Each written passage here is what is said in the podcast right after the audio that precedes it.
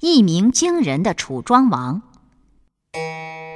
公元前六百一十三年，楚成王的孙子楚庄王继位，做了新国君。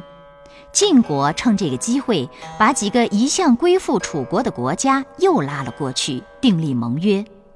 楚国的大臣们很不服气，都向楚庄王提出要他出兵争霸权。无奈楚庄王不听，白天打猎，晚上喝酒听音乐，什么国家大事全不放在心上，还下了一道命令：谁要是敢劝谏，就判谁的死罪。就这样，楚国人窝窝囊囊的过了三年。有个名叫武举的大臣实在看不过去，决心去见楚庄王。楚庄王把武举召到面前，问：“你来干什么？”武举说：“有人让我猜个谜，我猜不着。大王是个聪明人，请您猜一猜吧。”楚庄王听说要他猜谜，觉得怪有意思的，就笑着说：“你说出来听听。”武举说。楚国山上有一只大鸟，身披五彩，样子挺神气。可是，一停三年，不飞也不叫，这是什么鸟？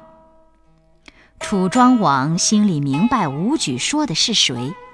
他说：“这可不是普通的鸟，这种鸟不飞则已，一飞将要冲天；不鸣则已，一鸣将要惊人。你去吧，我已经明白了。”过了一段时期，另一个大臣苏从看看楚庄王没有动静，又去劝说楚庄王。楚庄王问他：“你难道不知道我下的禁令吗？”苏从说：“我知道，只要大王能够听我的意见，我就是触犯了禁令，被判了死罪，也是心甘情愿的。”楚庄王高兴地说：“你们都是真心为了国家好，我哪会不明白呢？”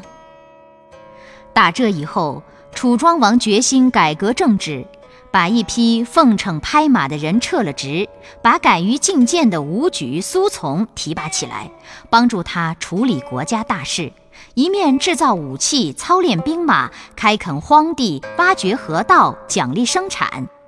没几年功夫，楚国更加强大起来，最终这个一鸣惊人的楚庄王就成了霸主。